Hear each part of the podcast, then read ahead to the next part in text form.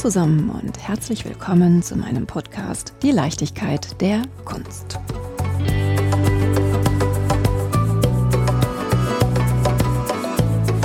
Geniale Frauen. Diese Episode möchte ich gerne all den genialen Malerinnen, Grafikerinnen und Bildhauerinnen der Vergangenheit widmen, über die viel zu lange ein Schleier des Vergessens lag. Dazu starte ich mit einem Zitat des Philosophen und Kunstkritikers Denis Diderot. Es fehlt ihr nicht an Talent, um in einem Land wie dem unserigen Aufsehen zu erregen. Sie besitzt einiges Talent. Es fehlt ihr an Jugend, Schönheit, Bescheidenheit, Koketterie. Sie hätte vom Verdienst unserer großen Künstler schwärmen, bei ihnen Unterricht nehmen, mehr Busen und eine ansehnlichere Hinterpartie haben und beides den Künstlern darbieten müssen. Sie kommt in Paris an. Sie zeigt der Akademie ihre erste Arbeit, ein ziemlich kraftvolles Nachtstück. Die Künstler sind nicht höflich. Taktlos fragt man sie, ob das Bild von ihr sei. Wir sprechen über das Selbstbildnis, welches um 1776 von Anna Dorothea Terbusch, eine scheinbar nicht ganz demütige Malerin, geschaffen wurde. Anna Dorothea Terbusch. So richtig häufig bin ich noch nicht auf diesen Namen gestoßen. Genauso wie ich noch nicht viel über Maria Veit-Herbe, Judith Leister und Mary Beale weiß. Apropos, wer gilt eigentlich als erste Kunstprofessorin? Kehren wir doch dazu ins Bucerius Kunstforum zurück und lauschen meiner wunderbaren Gesprächspartnerin Dr. Katrin Dybala. Kuratorin der Ausstellung Geniale Frauen, Künstlerinnen und ihre Weggefährten. Liebe Katrin, natürlich möchte ich erst ein wenig über deine ersten Prägungen mit der Kunst erfahren. Bitte erzähl mir von deinem Weg ins Bucerius Kunstforum. Ja, erstmal vielen Dank. Ich freue mich sehr, dass wir diesen Podcast zusammen machen können. Und ich mich auch. Ich bin so gerne hier. ich kann es nicht verleugnen. Und etwas zu den genialen Frauen erzählen zu können später gleich. Und ja, zu mir kann ich sagen, ich stamme aus einer Familie mit zwei Brüdern. Ich bin die Älteste. Und mein Vater war Bauingenieur, meine Mutter Hausfrau. Bin relativ behütet auf dem Land aufgewachsen, in einem kleinen Ort, kurz vor Nürnberg gelegen und hatte eigentlich eine relativ normale Kindheit. Museumsbesuche standen jetzt nicht unbedingt auf der Tagesordnung, aber ich habe in der Schule den Kunst-LK besucht. Ja, da ist so ein bisschen vielleicht die ersten Weichen gestellt worden. Die ersten Prägungen. Ja. Und wie kam es dann dazu, dass du dir überlegt hast, ich studiere Kunstgeschichte und VWL? Tatsächlich vielleicht. Und Archäologie. Und Archäologie, ja, das war tatsächlich vielleicht auch eher ein bisschen der Zufall ist, wenn ich ehrlich bin, stand nicht auf der Liste ganz oben, Kunstgeschichte zu studieren. Ich wollte eigentlich eher in einen kreativeren Bereich tätig werden, in Richtung Grafik und mich in Nürnberg an der Akademie dort bewerben. Und um die entsprechende Künstlermappe vorzubereiten, für die man sich so ein Jahr Zeit nehmen sollte, habe ich gedacht, werde ich doch die Zeit auch noch für was anderes nutzen und habe mich dann parallel dazu in Erlangen an der Universität eingeschrieben und dann habe ich mir das Vorlesungsverzeichnis angeschaut und geguckt, was ganz gut zusammenpassen würde. Also Kunstgeschichte der Kunst hat mich schon interessiert und so kam das dann eben mit klassischer Archäologie. Da gibt es viele enge Verflechtungen, allein schon die Mythen, die dann auch in der Renaissance und im Barock eben aus der antiken Götterwelt wieder auf die Leinwand oder auf die Tafel gebracht werden. Und das hat sich ganz gut ergänzt und Wirtschaftswissenschaften hat sich dann doch noch eingeschlichen. Oh, interessante Kombi.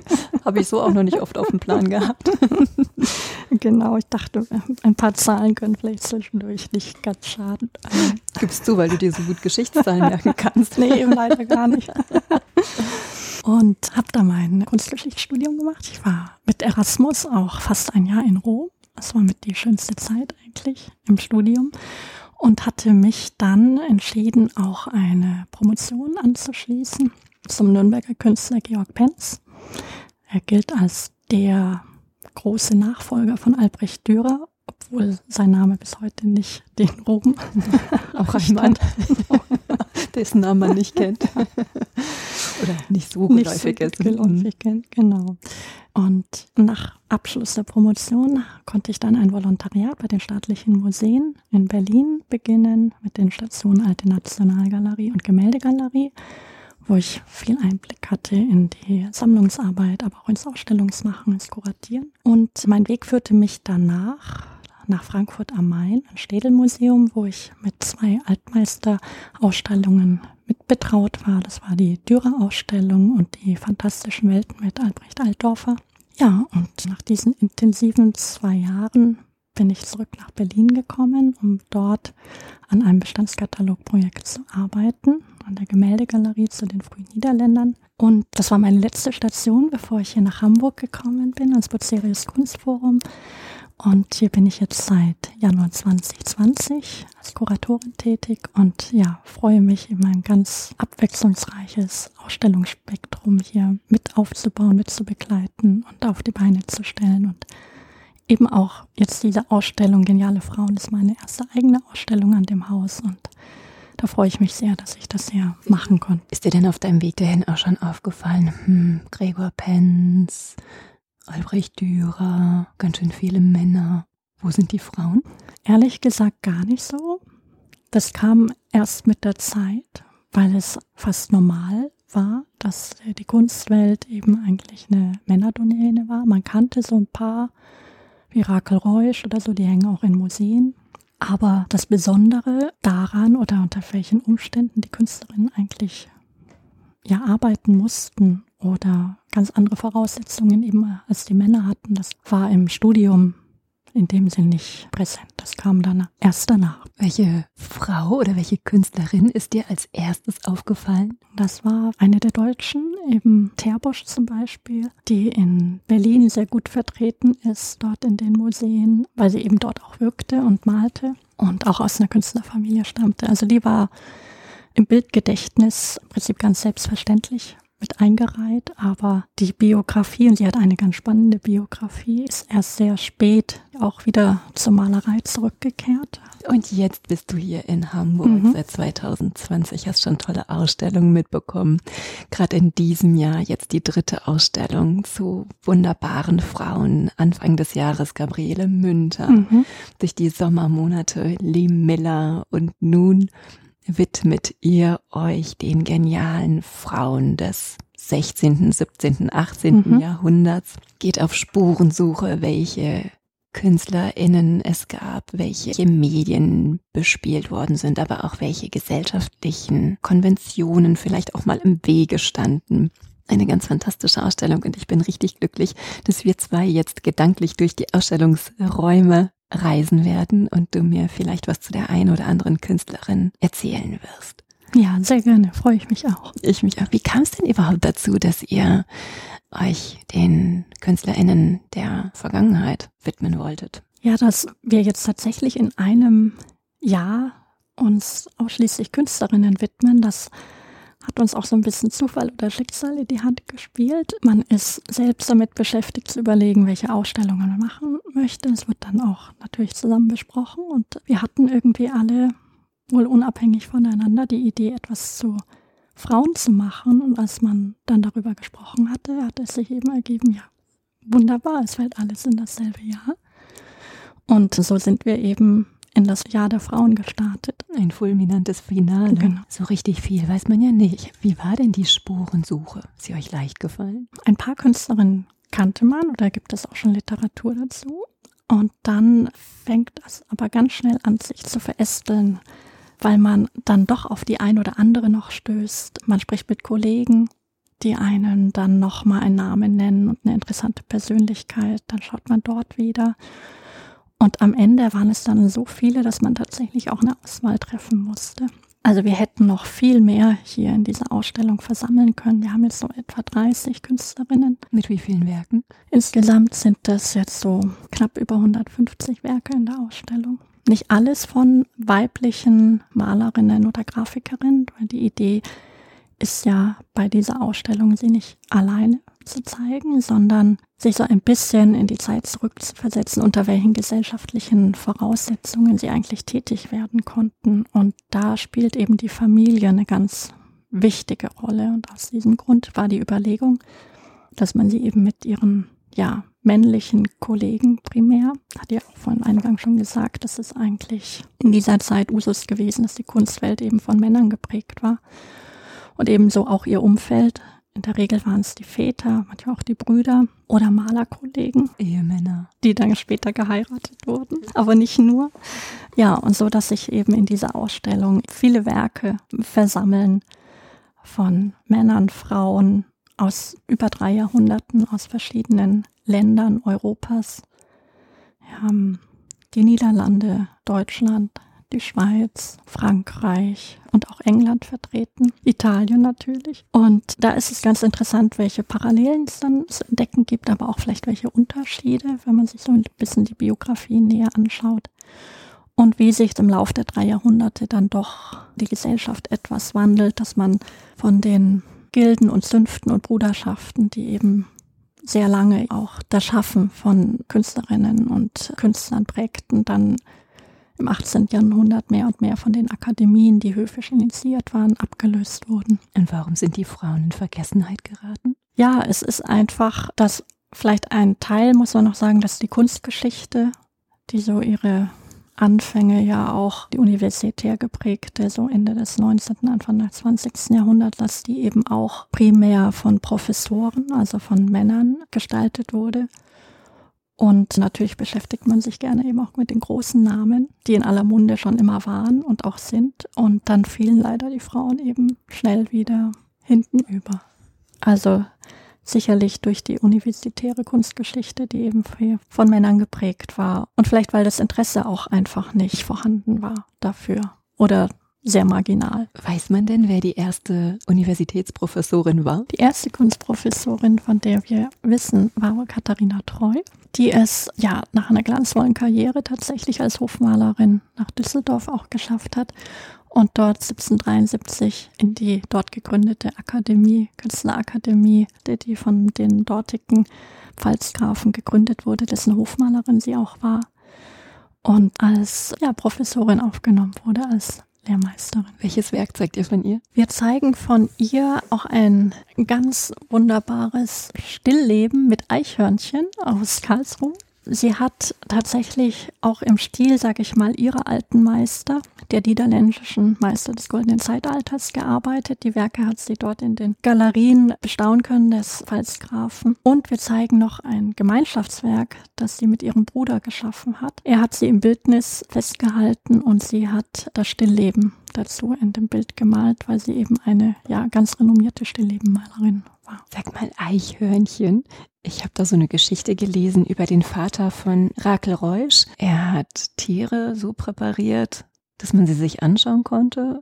Und Rakel Reusch hat sie dementsprechend gemalt und auf Blumen gebettet. Genau, ein solches Bild haben wir jetzt nicht, aber tatsächlich war der Vater von Rakel Reusch, Frederik Reusch, eine ganz angesehene Persönlichkeit in Amsterdam in vielerlei Hinsicht. Er hat dort auch den Botanischen Garten geleitet.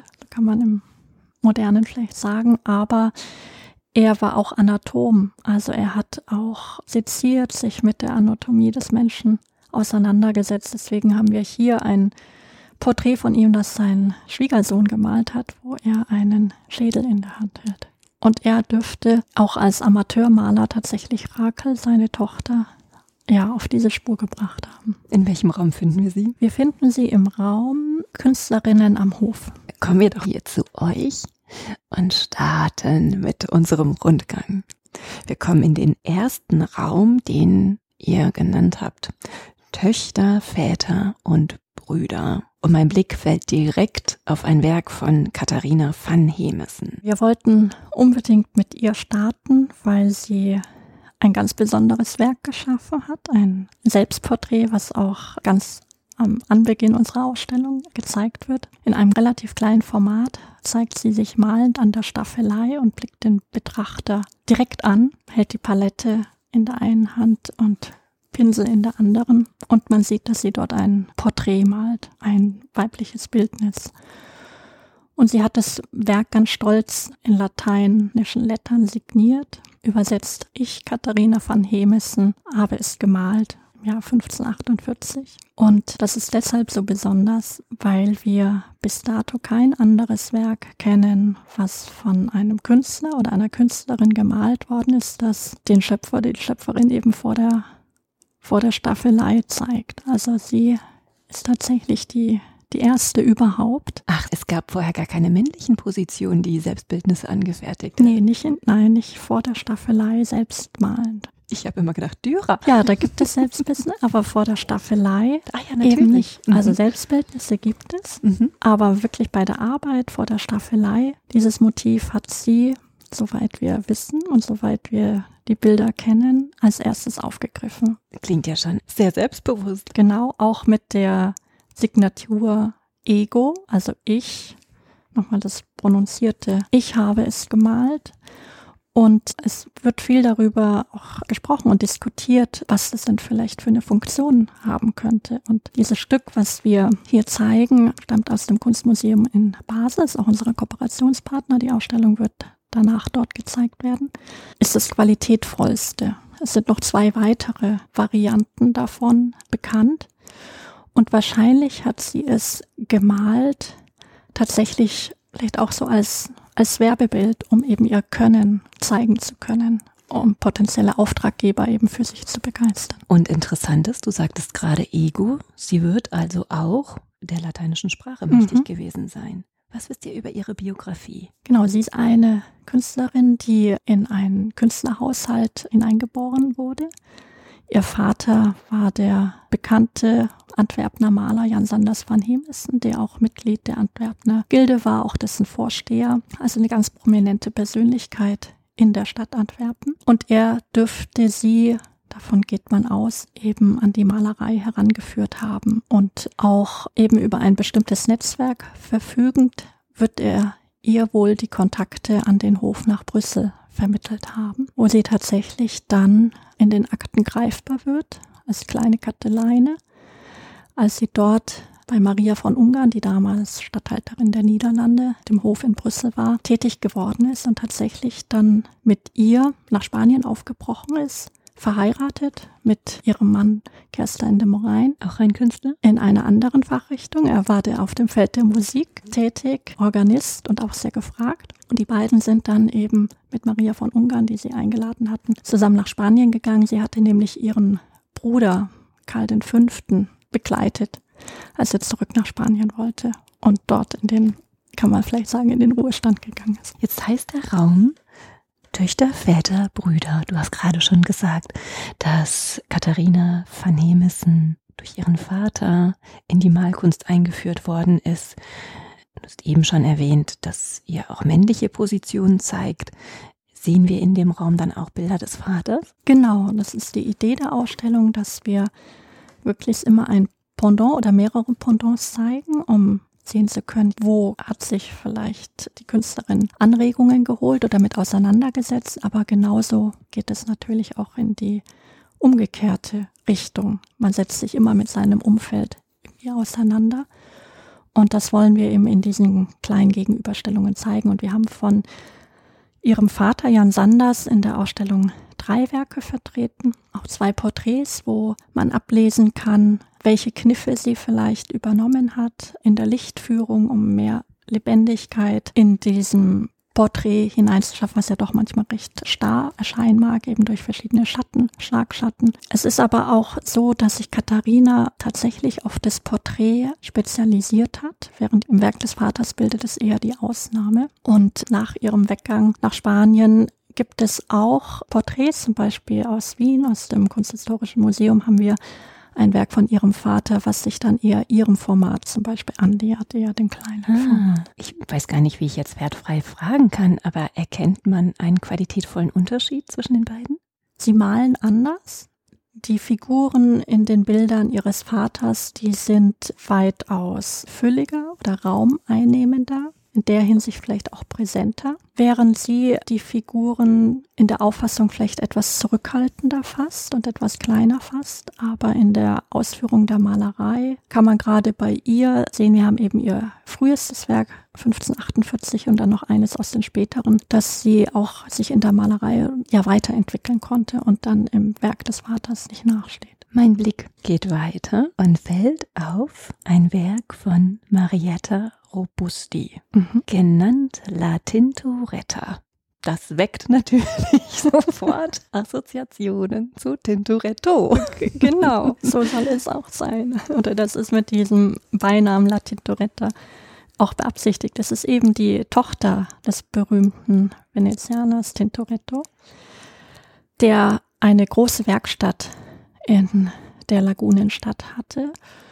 Und ein wichtiger Teil dessen war seine Tochter Tintoretta. Man kann eigentlich sagen, dass sie im Gegensatz zu Katharina van Hemesen tatsächlich eher im Schatten des Vaters gearbeitet hat. Sie war für ihn ein ganz wichtiges Mitglied der Werkstatt. Es ist überliefert von verschiedenen Historiographen, dass er sie außerordentlich geliebt hat und um sich haben wollte, denn es gab tatsächlich Anfragen von Seiten des Hofes oder von mehreren Höfen, tatsächlich auch bis nach Spanien. Philipp II. hat nach ihr gefragt, aber ihr Vater wollte sie nicht ziehen und gehen lassen. Er sagte, er bräuchte sie hier. Und wie es eben in einer Werkstatt das kann man eigentlich bis heute auch so sagen, in einer Künstlerwerkstatt Gebrauch ist, haben sich dann eben die Maler dem Stil des Werkstattleiters unterzuordnen oder den zu assimilieren, denn die Aufträge gehen ja an den Kopf der Werkstatt, also in dem Fall ein Tintoretto. Und das ist eben auch das Komplizierte bei diesen Werken, dass man aufgrund stilistischer Vergleiche eben dann herausarbeiten muss, welche Arbeiten oder welche Gemälde tatsächlich von ihr stammen können. Es wird bis heute immer noch groß diskutiert. Wir haben in der Ausstellung aber ein Werk, das ist eine Zeichnung, die sie angefertigt hat, eine Studie nach einem antiken Kopf, aus Privatbesitz, die eine Beischrift hat in italienischer Sprache, die besagt, dieses ist von der Hand Mariettas. Man vermutet, dass es vielleicht tatsächlich auch von ihrem Vater hinzugefügt worden ist. Und es ist damit tatsächlich das einzige Kunstwerk, was wir von Tintoretta haben, was von ihrer Hand stammt. Ist es eine Art Eifersucht des Vaters, dass die Tochter vielleicht auch größer werden könnte, malerisch? Die Angst, dass die eigene Tochter möglicherweise bedeutender ist? Ja, darüber haben wir jetzt keine Berichte aus den Quellen. Vielleicht kann man es so auch eher sehen, dass wenn sie gegangen wäre, hätte er sie vielleicht schwer ersetzen können oder hätte vielleicht auch Probleme dann in der Werkstatt gehabt, was ihm vielleicht dann auch zu Schaden gekommen wäre. Inwieweit das persönlich tatsächlich, da der Neid eine Rolle spielt, darüber sind wir nicht unterrichtet. Also Marietta ist auch relativ früh gestorben und Tintoretto soll sehr um den Tod seiner Tochter getrauert haben. Also das waren wohl auch wirklich warme väterliche Gefühle, die dann da ausbrachen, nachdem sie gestorben ist. Die Zeichnung ist das einzige Werk, bei dem ihr mit Sicherheit sagen könnt, es ist von La Tintoretta. Signaturen haben damals für die Frau wahrscheinlich keine große Rolle gespielt. Genau, die Signaturen, das ist ein weites Feld. Ja, ich hatte vorhin schon Katharina van Hemesen genannt, die 1548 ganz stolz signiert auf ihrem Selbstporträt. Andersrum natürlich wieder eben besagte Tintoretta, die Teil einer großen Maschinerie, einer großen Werkstatt war, hat nicht signiert, weil die Werke eben unter ihrem Vater dann das Haus verließen. So in der Gesamtschau kann man vielleicht sagen, dass wenn Frauen eigenständig als Künstlerin gearbeitet haben, dass sie prozentual gesehen mehr signiert haben als ihre männlichen Kollegen. Und das hängt sicherlich auch damit zusammen, dass es sie einfach seltener gab und dass man an den Höfen vor allem durchaus darauf erpicht war, Werke von Künstlerinnen zu haben oder sie natürlich selbst auch an den Hof zu binden in Form einer Anstellung. Also sie waren ganz gefragt als Künstlerin, aber damit verbunden eben auch ihre Werke. Und das mag auch erklären, warum sie die vermehrt signiert haben als ihre Väter, Brüder und anderen Malerkollegen. Von Michelangelo zum Beispiel kennen wir bis auf die Pietà, die in Marmor gehauene, kein einziges Werk, was er signiert hat weil es ganz klar war oder bekannt war oder bis heute eigentlich auch, dass welche Werke er geschaffen hat. Brüder? Welche Brüder spielen eine Rolle? Genau, das ist Gerard Terborch, der Bruder von Gesina Terborch. Sie beide stammen aus auch einer Künstlerfamilie. Der Vater Gerard Terborch, der Ältere, hat das Malerhandwerk dann nach einem lukrativen Angebot, die Gilde zu führen, niedergelegt und seine drei Söhne vor allem in der Malerei, Ölmalerei unterrichtet.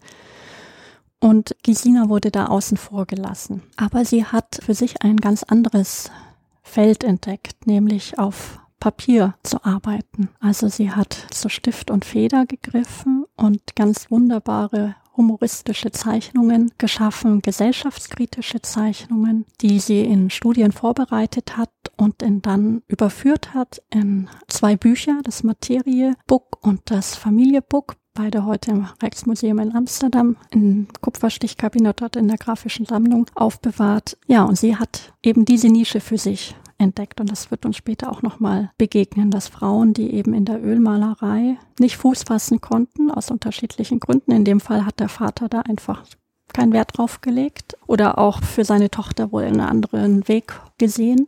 Sie hat allerdings auch nie geheiratet, ist sie eben auf die Zeichnung umgestiegen. Sie hat nie geheiratet. Kommen wir in den zweiten Raum. Bewusst ohne Ehemann. Hui, hui, hui. ja, auch hier haben wir wieder ganz spannende Persönlichkeiten vereint. Ich kann sie vielleicht ganz kurz nochmal mit Namen nennen. Wir haben hier Michalina Vautier, die in Brüssel tätig war. Wir haben Giulia Lama aus Venedig, genauso wie Giovanna Garzoni, die dort ihre ersten künstlerischen Fußstapfen ja traf. Und dann zwei aus der Schweiz stammende Künstlerinnen, einmal Anna Vasa und Anna Barbara Abasch. Giovanna Gazzoni. Da gibt es doch auch eine recht tragische Liebesgeschichte zu. Ja, das kann man vielleicht so ganz gut umschreiben. Das ist eine ganz ja ungewöhnliche und spektakuläre Geschichte, die ihr widerfahren ist und die wahrscheinlich heute in der Yellow Press auch ausgeschlachtet worden wäre. Als sie in Venedig anfangs in der Ölmalerei tatsächlich auch ausgebildet worden ist, stieß sie auf einen bekannten venezianischen Maler, Tiberio Tinelli, der wohl recht schnell Feuer und Flamme für sie gewesen sein muss und um sie warb. Sie hat ihm aber wohl schon recht früh zu verstehen gegeben, dass sie eben ein Keuschheitsgelübde geschlossen habe. Es heißt, dass sie von einer Wahrsagerin erfahren hätte, dass sie bei der Geburt eines Kindes sterben würde und dass sie das eben auf keinen Fall dieses Risiko eingehen wollte, weshalb sie auch nicht heiraten wollte. Die beiden haben tatsächlich doch geheiratet, aber die Ehe währte nicht lange. Es gab nämlich kurz danach hat sich vehement ihr Vater eingeschaltet, der alle Einkünfte auf sein Konto überführt haben wollte, auch von Tiberio Tinelli. Und das führte dann anscheinend zu Auseinandersetzungen auch des Ehepaares, also Tinelli und Gazzoni, müssen darüber auch in Streit geraten sein. Ihr Vater hat tatsächlich einen Prozess angestrebt. Er hat seinen Schwiegersohn verklagt und ihn der Hexerei bezichtigt. Er hätte seine Tochter, die ja Gott das Keuschheitsgelübde geschworen hätte, verführt und zur Ehe gezwungen, obwohl sie das nicht wollte. Dieser Prozess ist eingestellt worden aus Mangel an Beweisen und da die Ehe auch nie vollzogen wurde, physisch und auch in Zukunft wohl nicht, wurde sie dann recht bald, also ein knappes Jahr nach dem Prozess 1624 dann aufgehoben. Was ist mit ihr geschehen? Ich könnte mir vorstellen, dass sie ja vielleicht in der Gesellschaft dann nicht mehr so ganz akzeptiert war. Sie hat eine ganz spannende Biografie. Sie ist eine der Künstlerinnen, die am häufigsten und am meisten gereist sind. Ich hatte tatsächlich überlegt, ob dieser Prozess auch vielleicht Anstoß dafür war, dass sie in der Malerwerkstatt von Giovanni Palmer dann vielleicht auch etwas gebrandmarkt war, weil der angesehene venezianische Maler Tiberio Tinelli eben in diesen unglücklichen Prozess hineingezogen wurde. Sie hat sich jedenfalls alsbald darauf am Hof der Medici in Florenz vorgestellt, wo sie über viele Jahre auch gearbeitet hatte in verschiedenen Etappen und war auch an anderen Höfen tätig, hauptsächlich aber eben in Florenz und später dann in Rom wo sie auch Mitglied der Akademie wurde. Du hast eben schon Michaelina Vautier angesprochen. Sie hat auch gemeinsam mit ihrem Bruder auch ein ganz großes Werk geschaffen. Kannst du mir was zu ihr und diesem Werk erzählen? Genau.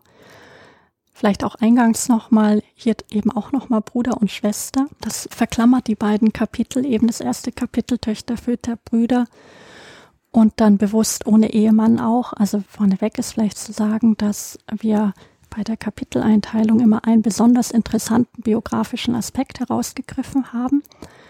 Aber natürlich gibt es ganz viele unterschiedliche, dass man die Künstlerin hätte auch in anderen Kapiteln zuweisen kann. Michalina Vautier haben wir jetzt hier eben bewusst ohne Ehemann in dieses Kapitel platziert, da sie wohl bewusst nie geheiratet hat. Wir wissen auch von keinen Anträgen. Sie hat die Malerei wahrscheinlich bei ihrem Bruder Charles Vautier erlernt, auch relativ spät erst, weit in den 20er Jahren, was für die damalige Zeit eben schon sehr, sehr alt war. Und sie hat mit ihm zusammen ein Werk geschaffen, Christus unter den Schriftgelehrten heißt das. Ist ein relativ großes, ein fast monumentales Werk, an dem beide zusammengearbeitet haben. Das kam jetzt erst durch die Forschung der ja, letzten zwei Jahre tatsächlich zutage. Man kann das festmachen anhand der stilistischen Kriterien, dass eben Christus im Bild eine ganz andere Malweise zeigt als die von ihm umstellten Apostel. Und wenn man das mit anderen Werken der beiden vergleicht, und dazu lädt eben auch die Ausstellung ein, kann man erkennen, dass der Malstil von Christus sich doch eher den Werken von Michelina annähert, während die Apostel der etwas gröberen, schrofferen Weise von ihrem Bruder Charles. Von wem ist es signiert? Das ist ganz besonders interessant. Beide Künstler haben, also sowohl Michelina als auch Charles, haben sonst signiert ihre Werke, aber gerade dieses eben nicht. Wahrscheinlich, weil sich keiner dem anderen unterordnen wollte. Und sag mal, sie hat Christus gemalt. Mhm. Spielte das eine Rolle, ob ein Mann oder eine Frau Christus malt? Oder war das eigentlich eher den Männern überlassen? Ja, also Christus ist natürlich die Hauptfigur in dem Bild. Mhm, genau. Und wie sonst auch bei Werkstatt arbeiten, sind die wichtigsten Personen eigentlich immer dem Werkstattleiter oder der wichtigeren Person zugewiesen. Und das ist in der Hinsicht schon interessant, dass sie hier eigentlich die, ja, die Hauptfigur gemalt hat. So. Und wenn wir uns jetzt doch für die Ehe entscheiden, vorher schon Karriere gemacht haben, der dritte Raum, Karriere vor der Ehe, welches Werk hat hier ganz besondere Präsenz? Da schaue ich doch noch mal in den Raum und es ist gar nicht so einfach, sich für ein Werk und auch eine Künstlerin zu entscheiden. Aber ich würde doch sagen, dass man Judith Leister nennen sollte. Und wir haben sie hier zum Beispiel mit einem ganz besonderen, schönen Werk aus der Berliner Gemäldegalerie vertreten, Der lustige Trinker es zeigt, wie in dieser Zeit üblich, einen lachenden Mann, leicht kostümiert, eine Pfeife in der Hand haltend und ein Bierkrug, der offensichtlich leer ist und nach weiterer Füllung bedarf. Das ist so eine Genreszene, die in dieser Zeit ganz gefragt war und sowohl von ihrem Mann, Jan Miense Molina, den wir in der Ausstellung mit einem Werk aus dem Frankfurter Städelmuseum vertreten haben, der dieses Thema auch aufgriff fast zeitgleich. Und dazu noch Werke von Dirk und Franz Hals, die damaligen führenden Maler, vor allem Franz Hals in Harlem, bei denen beide in dessen Werkstatt wohl gearbeitet haben, Judith Leister wohl als Gesellin. Und die beiden müssen sich dort begegnet sein in den Jahren um 1630. Und sechs Jahre später, 1636, haben die beiden geheiratet. Und ja, dann ereilt Judith Leister wohl ein Schicksal, was viele andere Frauen und Künstlerinnen aus dieser Zeit teilen. Sie ist uns dann eigentlich kaum noch greifbar. Warum? Dem damaligen Rollenbild entsprechend hatte die Frau sich dann eben primär eben um den Haushalt und die Kinder zu kümmern. Wir wissen auch, dass die beiden zusammen Kinder bekommen haben und den Mann eben zu unterstützen. Das haben wir zum Beispiel heute auch noch in manchen Familienstrukturen, mhm. dass die Frau dann den eigenen Beruf irgendwie zurückstellt und erst später wieder auch einsteigt. Wir haben ja auch zwei wunderbare Beispiele noch in der Ausstellung, aber das wird wohl der Grund gewesen sein, weshalb sie kaum noch Werke geschaffen hat. Aber wir haben zwei aus ihrer Zeit der Ehe und da möchte ich vielleicht noch eines davon besonders erwähnen. Was ganz besonders ist, ist nämlich nochmal ein Selbstporträt, was sie gemalt hat, wohl kurz vor ihrem Tod und auch da nochmal ganz selbstbewusst vor der Staffelei stehend mit der Palette in der Hand und den Betrachter ganz offen anblickend. Und daher vermutet man, dass sie die Malerei wohl nie ganz aus der Hand gelegt hat, aber dass sie wohl eher in der Werkstatt des Mannes dann sich da untergeordnet hat. Judith Leister ist auch über ihren Tod hinaus bekannt geblieben. Ja, sie wird schon relativ bald von ihren Zeitgenossen lobend erwähnt, in Künstlerbiografien erwähnt und genannt, ist dann aber auch im 19. Jahrhundert wieder in Vergessenheit geraten. Also viele ihrer Werke wurden Franz Hals tatsächlich zugeschrieben, bis dann Ende des 19. Jahrhunderts ein Kunsthistoriker sie quasi wiederentdeckt hat anhand der Signatur auf einem Bild, das sich heute in Paris befindet. Und so ist sie, sage ich mal, in der Kunstgeschichtsschreibung relativ schnell wieder ans Licht geholt worden, eben als leuchtender Stern. Sie war doch auch Mitglied der Lukasgilde, oder? Mhm, ja, das war tatsächlich was Besonderes. Viele Gilden und Zünfte haben Frauen nicht aufgenommen. In Deutschland ganz besonders, kann man sagen. In den Niederlanden gibt es einige Ausnahmen. Und sie war tatsächlich Mitglied der Gilde dort und das heißt konkret, dass sie offiziell eine eigene Werkstatt führen durfte, aber eben auch ausbilden durfte. Und sie hatte auch Schüler. Das wissen wir deshalb auch wieder. Meistens sind es leider negative Dinge, die dann vor Gericht gebracht werden und so durch Dokumente und Quellen uns überliefert sind. Sie hatte einen Jungen angestellt, um ihn in der Malerei auszubilden. Und er wechselte dann aber während seiner Lehre zu Franz Hals. Oh. Nett. Und das bedeutete für sie natürlich, dass sie das Lehrgeld verlor. Ja. Und dagegen hat sie prozessiert. Und es kam dann zu der Einigung, dass ihr zumindest ein Teil des Lehrgeldes ausbezahlt werden musste. Weiß man, warum er gewechselt hat? Nein, das ist nicht bekannt. Also war sie vor der Ehe Leiterin einer Werkstatt, Mitglied in einer Gilde? Was ist eigentlich der Unterschied zwischen Gilde und Zunft? Das ist im Prinzip einfach regional die Definition. Also in Gilden spricht man eher, sage ich mal, im niederländischen Bereich und von Zünften eher so im deutschsprachigen. Oder Bruderschaften hat man eher in Italien, aber es ist im Prinzip regional. Und dann mit Eintritt der Ehe musste sie all das abgeben? Zumindest können wir davon ausgehen, dass sie es ja getan hat. Inwieweit freiwillig? Darüber kann man jetzt natürlich sprechen, denn wenn man es schon mal so weit geschafft hat, sich auch in der damaligen eher männerdominierten Welt einen eigenen Weg zu bahnen, ja, stellt sich die Frage, warum das dann erlischt mit Eintritt der Ehe. Vielleicht hat sie in der anderen Rolle, sage ich mal, auch eine Erfüllung gefunden, dass sie in der Werkstatt ihres Mannes mitarbeiten konnte. Aber offenbar hat sie es eingestellt. Zumindest sind kaum Werke bekannt, die sie signiert hat. Man kann da natürlich darüber spekulieren, ob sich noch Bilder finden, vielleicht wo Signatur übermalt wurde und wo noch Werke schlummern, aber bislang ist eben nur ein Bild, das haben wir auch in der Ausstellung ein, ein kleines Blumenstillleben, was sie offenbar mit Judith Molenas, also mit dem Namen ihres Ehemannes signiert hat. Das ist das einzige Werk, was wir neben dem Selbstporträt tatsächlich noch an Gemälden von ihr haben. Blumenbilder, Selbstporträt, Christusdarstellungen. Was waren so die typischen Motive? Oder kann man gar von typischen Motiven sprechen? Ja, gerne wird eben gesagt, dass Frauen für die Porträtmalerei ja da ihr Feld gefunden haben.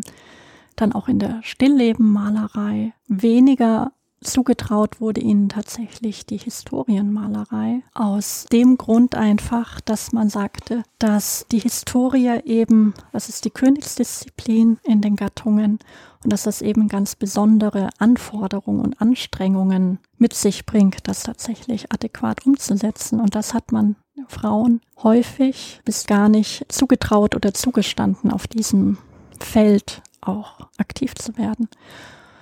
Und deshalb ist die Historienmalerei eher rar bei den Künstlerinnen zu finden. Es gibt sie, wie wir eben bei Michelina Vautier und ihrem Bruder Charles gesehen haben. In Italien trifft man es vielleicht etwas häufiger an, aber das ist so, ja, der Grund. Wenig Zutrauen in das Schaffen und die geistige und körperliche Kraft, die es eben vermag, solche Themen umzusetzen, die man den Frauen nicht zugetraut hat. Welche Frauen sollte man denn noch kennen, die bedeutende Historienwerke geschaffen haben? Ja, da können wir gleich einen Blick nach Italien werfen. Wir haben in unserer Ausstellung Lavinia Fontana zum Beispiel vertreten mit ja gleich zwei wunderbaren Historienbildern.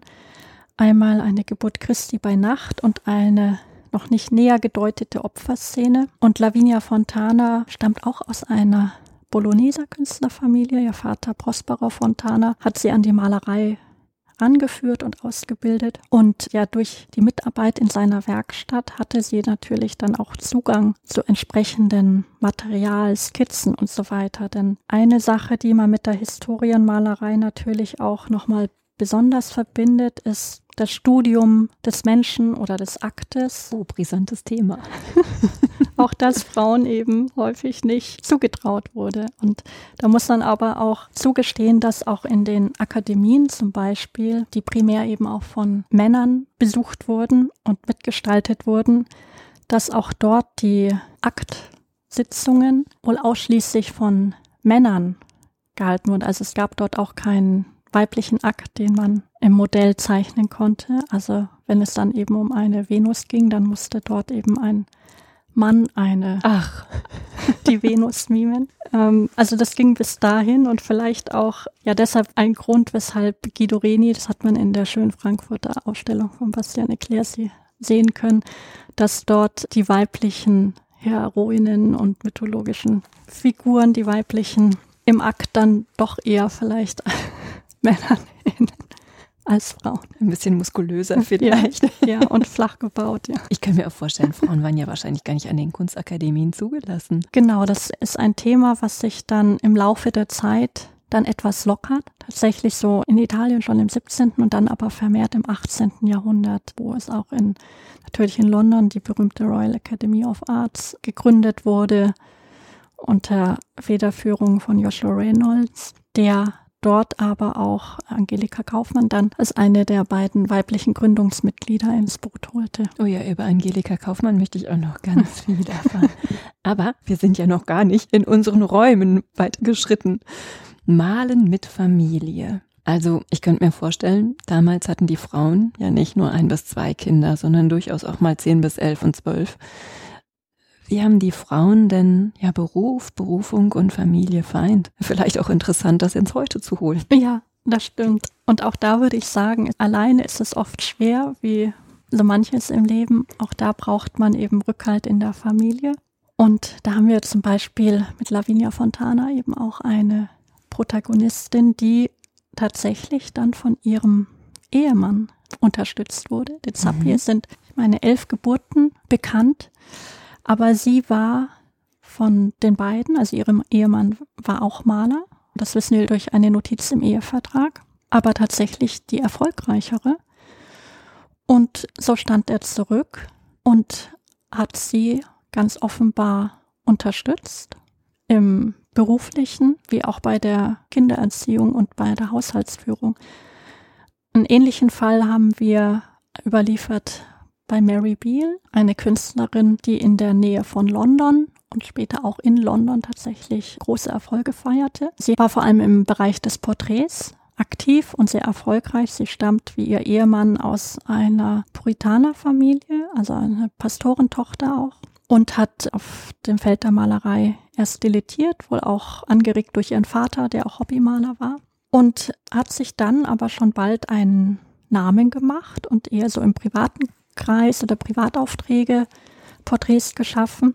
Und als dann aber ihr Mann Charles auch ja drohte seine Arbeit zu verlieren, er hatte eigentlich einen sicher geglaubten Posten im Patentamt und den verlor er tatsächlich und so wurde Mary Beale dann ja Ernährerin der Familie und er hat sie da tatkräftig unterstützt. Das ging bis dahin dass er die Leinwände vorbereitet hat, mitgrundiert hat, sich um die Kinder gekümmert hat, auch einen Blick natürlich auf die Finanzen hatte, die Preise ausgehandelt hatte für die Bilder und ja, wenn man mit Ultramarinen arbeiten wollte, war das nochmal ein extra Aufschlag, den er da hat einfließen lassen. Ein richtiger Manager. Ja, genau, das kann man tatsächlich bei den Ehemännern von Mary Beale und Lavinia Fontana sagen, die ihre Ehefrauen tatsächlich, ja, in die erste Reihe gestellt haben und ihr den Rücken freigehalten haben und sie so gemanagt haben. Lavinia Fontana, ist sie nicht auch die erste, die mit Signatur gearbeitet hat? Ja, kann man vielleicht so direkt nicht sagen. Also wir haben ja zum Beispiel Katharina von Hemissen, mhm. auch schon aus dem 16. Früher, stimmt, Jahrhundert, ja. mhm. schon davor. Aber sie hat ähnlich wie Sophonisba Anguissola in ihre Signatur auch immer entweder den Namen des Vaters oder dann auch später des Ehemanns einfließen lassen. Ja. Sophonisba Angusola, auch eine recht bedeutende Malerin mit einem etwas schwer auszusprechenden Namen. Sie war Vorbild für Lavinia Fontana. Was wissen wir noch über Sophonisba Angusola? Genau, das ist auch eine, eine ganz wunderbare Persönlichkeit, die wir hier vorstellen können. Hier ist das Besondere, dass sie mal nicht aus einer Malerfamilie stammt, aus Cremona, einem niederen Adelsgeschlecht angehörend. Und hier war es von Anfang an der Vater, der nicht nur sie, sondern auch ihre Schwestern in der Malerei hat unterrichten lassen bei Bernardo Campi, einem ortsansässigen bekannten Maler. Man darf sich das aber nicht so vorstellen, dass sie dort den Alltag einer Ausbildung durchlebt hat, sondern um, sag ich mal, die, die Regeln der Gesellschaft einzuhalten, wurde sie wohl außerhalb der Malerwerkstatt ausgebildet, also direkt von ihm privat in einem geschützten Raum, wo eben der Zugang zu den anderen Gesellen reglementiert oder beziehungsweise nicht möglich war. Und ihr Vater, den kann man tatsächlich so vielleicht im besten Sinne als Manager begreifen, denn er hat von Anbeginn quasi ihre Werke unters Volk gebracht und zwar ganz gezielt. Also sie hat sehr viele Selbstporträts geschaffen, die er dann verschickt hat an die Höfe, aber auch an andere Künstler. Da wäre vielleicht Michelangelo auch zu nennen, der tatsächlich auch zwei Zeichnungen von ihr gesehen hat, die der, ihr Vater nach Rom geschickt hat und von denen Michelangelo tatsächlich auch angetan war und sein Lob ausgesprochen hatte.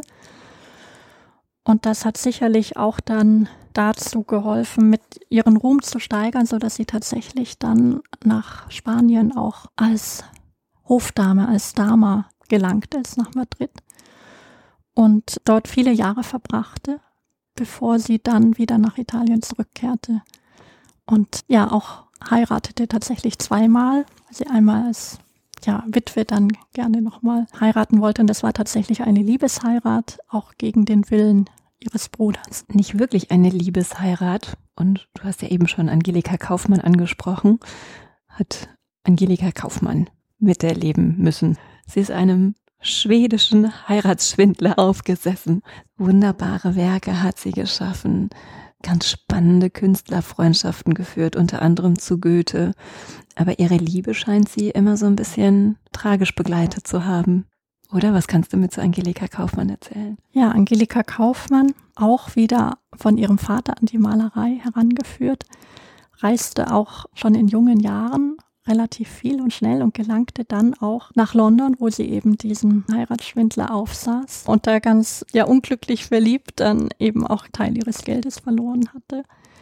Und ihr Glück fand sie dann aber tatsächlich auch noch in London. Und mit ihm ist sie dann auch nach Italien gereist, ein Land, das sie schon durch ihren Vater kannte und dort eben auch, wie du schon sagtest, Goethe und andere illustre Persönlichkeiten kennengelernt hat und Umgang hatte. Das muss ja auch eine ganz spannende Verbindung gewesen sein zwischen ihr und Goethe. Auf der einen Seite hat er sie, glaube ich, schon ja, irgendwie ein Stück weit verehrt. Auf der anderen Seite hat er ihr das Gefühl gegeben, naja, das, was du machst, kann aber auch noch besser sein. Wenn du mich da so malst, da erkenne ich mich ja gar nicht wieder. das bin ich gar nicht. Nur eins von vielen. Was hat denn den Reiz dieser Beziehung ausgemacht oder dieser Freundschaft? Ja, aber ich denke doch, dass sie sich, auch wenn das vielleicht im ersten Moment etwas abfällig klingt, ich erkenne mich da nicht wieder, dass die beiden sich vielleicht doch auf Augenhöhe begegnet sind und auf dieser Ebene dann ihren Austausch gepflegt haben. Es war rein freundschaftlich oder war es eine Liebe? Ich würde sagen freundschaftlich. Ein Thema habt ihr Frauen und Druckgrafiken gewidmet. Warum ist denn die Druckgrafik so besonders erwähnenswert? Sie ist besonders erwähnenswert, weil sie zum einen erstmal ein anderes Medium ist und sich da von der Malerei und Bildhauerei eben abgrenzt und dass wir hier tatsächlich, soweit wir das sagen können, feststellen konnten, dass alle diese Künstlerinnen eben aus einer Druckerfamilie kamen. Also die hatten Väter und auch Ehemänner, die eben in diesem Bereich bereits tätig waren und wo sie sich dann ja, verselbstständigt haben oder eben weiter mitgewirkt haben in den Werkstätten. Also das stellt sie vielleicht nochmal etwas als besonders heraus im Vergleich zu den Malerinnen. Oder ist es vielleicht auch eine einfache Form? Vielleicht ist ein Druck einfacher zu erstellen als ein großes Ölgemälde? So ganz einfach kann man es gar nicht ausdrücken. In manchen Bereichen mag das vielleicht der Fall sein, aber wir haben mit Maria Katharina Prestel eine Künstlerin in der Ausstellung, die die Druckgrafik mit revolutioniert hat. Also sie hat die Technik durch Kombination unterschiedlicher Techniken eben für, für ein Werk mit revolutioniert und zu etwas ganz Besonderem werden lassen. Sie hat zusammen mit ihrem Mann Johann Prestel, auf ihn geht tatsächlich auch der Prestel Verlag. Ach, ich wollte gerade fragen, der Name kommt mir schon bekannt ja. vor. genau, in Frankfurt waren die beiden tätig und wofür sie mitunter sehr bekannt waren, dass sie Mappenwerke herausgebracht haben. Also sie haben tatsächlich Faksimile-artig verschiedene Privatsammlungen, unter anderem das Braunsche Kabinett in Nürnberg, kopiert. Und ich könnte mir vorstellen, dass so manche Besucherin oder so mancher Besucher meinte, hätte jetzt da tatsächlich eine Zeichnung von Michelangelo vor sich. Aber es sind ja Drucke, die diese Arbeiten, die Zeichnungen anderer Künstler wie Michelangelo oder auch aus den Niederlanden, Rollstahl, wiedergeben. Und das eben in einer ganz besonderen Art und Weise. Es war sehr aufwendig, diese Blätter so herzustellen. Es waren mitunter auch mehrere Drucke pro Blatt notwendig, also mehrere Abfolgen.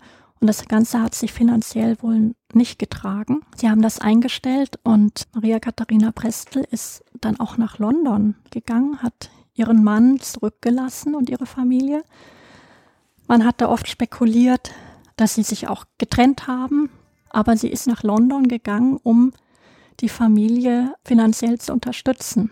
Denn London war zu dieser Zeit eben der große Standpunkt für Reproduktionsgrafik. Und dass die beiden immer noch sehr eng und liebevoll miteinander verbunden waren, das geht eben durch Briefe hervor, die wir erhalten haben. Woher habt ihr eigentlich all die Informationen? Gerichtsakten, Briefe? Zum Glück sind wir da nicht auf komplettes Neuland gestoßen, dass wir die Grundlagenforschung machen mussten. Es gibt schon viele kleine Beiträge, zum Teil auch Ausstellungen, die sich schon mit diesen Künstlerinnen beschäftigt haben, wo man dann auf diese ganzen Dokumente stößt und auf biografische Zusammenhänge, aber wir hatten das jetzt eben nochmal versucht unter dem Aspekt Künstlerin und ihre Familie anschaulich zusammenzutragen und zusammenzuführen. Künstlerinnen, die sich gegen die Ehe entschieden haben, Künstlerinnen, die im Schatten oder im Licht ihrer Familie, ihres Vaters standen, Frauen, die ihre Familie hinter sich gelassen haben, um Geld zu verdienen, Professorinnen. Welche Rolle hatte denn die Künstlerin? War sie in der Gesellschaft anerkannt oder hatten sie es schwer, wurden ihr viele Steine in den Weg gerollt? Genau, sowohl als auch. Also wo sie tatsächlich sehr gefragt waren, das war im höfischen Bereich, wo man auch um sie buhlte, wie wir zum Beispiel von Tintoretta wissen, die ja nach Spanien zum Beispiel an den Hof Philipp II. gehen sollte. Zumindest hätte er das wohl gerne gehabt, wie wir von einem Historiographen wissen. Zugleich haben es aber die Reglements in den Städten stark erschwert, vielleicht noch mal stärker unter diesen gesellschaftlichen Normen standen oder davon geprägt waren, dass der Frau doch eine ja andere Rolle zugeschrieben werden sollte. Ich meine, das, was wir hier über Anna Dorothea Terbusch gehört haben, klingt ja jetzt furchtbar. Ja, aber zeig bitte mehr Busen und Hintern, dann wirst du akzeptiert. Ja, das hört man heute bestimmt auch oder ja. hört sich vielleicht die ein oder andere heute auch noch mal an. Es ist ja ganz verrückt, auch wenn man sich da ihren Lebensweg noch mal vor Augen führt. Sie kommt aus einer angesehenen Berliner Malerfamilie. Ihr Vater, ihr Bruder waren Maler. Sie hat das Handwerk dort auch gelernt, aber sie heiratet relativ jung mit 20 Jahren, eben ein Berliner Gastwirt, Terbusch, bekommt mit ihm Kinder, zieht diese groß und unterstützt ihn und startet tatsächlich erst nachdem die Kinder aus dem Haus sind, richtig durch mit 40 Jahren über einen kurzen Zwischenstopp in Stuttgart, wo sie wirkte, geht sie dann tatsächlich nach Paris, wo sie erst mit dem zweiten Anlauf dann an die Akademie schafft, weil ihr das erste Bild, wie du eingangs erwähnt hast, eben nicht zugetraut wurde und blieb dann dort ich glaube, drei Jahre in Paris und kehrte dann wieder nach Berlin zurück, wo sie zusammen mit ihrem Bruder dann eine Werkstatt hatte. Malerinnen, wir haben gerade über Grafikerinnen, Druckgrafikerinnen gesprochen. Gab es auch Bildhauerinnen? Ja, natürlich gab es auch Bildhauerinnen, wenn auch Wahnsinnig viele. Aber uns war es doch wichtig, zumindest eine in der Ausstellung vertreten zu haben. Maria Feiterbe, eine Künstlerin, die ihre Arbeiten vor allem in Buchsbaum und Alabaster ausgeführt hat. In Buchsbaum? Genau. Mhm. Eigentlich ein sehr schönes Holz, ein sehr schönes Material. Da haben wir eben auch eine Madonna, also stehende Maria mit Christuskind in unserer Ausstellung. Und sie hat sich tatsächlich mit der dortigen Gilde angelegt. Sie war kein Mitglied, aber hatte lauthals den Vorwurf herausposaunt, dass alle Männer in dieser Gilde nur Stückwerk, also produzieren würden. Also keine Qualität. Keine Qualität, sondern Massenware und hat damit quasi zu einem Affront gesorgt, aber auch natürlich herausgefordert, dem sich die männlichen Gilde-Mitglieder offenbar auch gestellt haben, aber wir wissen leider nicht, wie die Geschichte ausgegangen ist. Müssen wir noch ein bisschen forschen. Ihr habt wunderschöne Räumlichkeiten, wunderschöne Werke präsentiert ihr. Werdet ihr im Laufe der Ausstellung eigentlich auch die Medien mischen? Könntet ihr euch vorstellen, zum Beispiel mal ein Konzert anzubieten oder vielleicht eine Lesung anzubieten von vergessenen Künstlerinnen? Ja, wir haben tatsächlich auch ein Wandelkonzert in der Ausstellung geplant, wo dann Stücke eben von Komponistinnen aufgeführt werden sollen, auch mitunter aus der Zeit und wo man dann an drei, vier Stationen dann eben der Musik lauschen kann und sich zugleich auch die Werke anschauen kann. Oh, wie schön. Ich freue mich auf jeden Fall, dass du hier heute als geniale Frau meine Weggefährtin gewesen bist. Mir große Freude gemacht. Ich freue mich riesig, dass wir hier die ein oder andere Künstlerin in Sichtbarkeit geholt haben. Leider können wir natürlich nicht über alle 30 sprechen, aber ich glaube, wir haben ein schönes Programm abgeliefert. Liebe Katrin, ich danke dir von ganzem Herzen. Vielen Dank.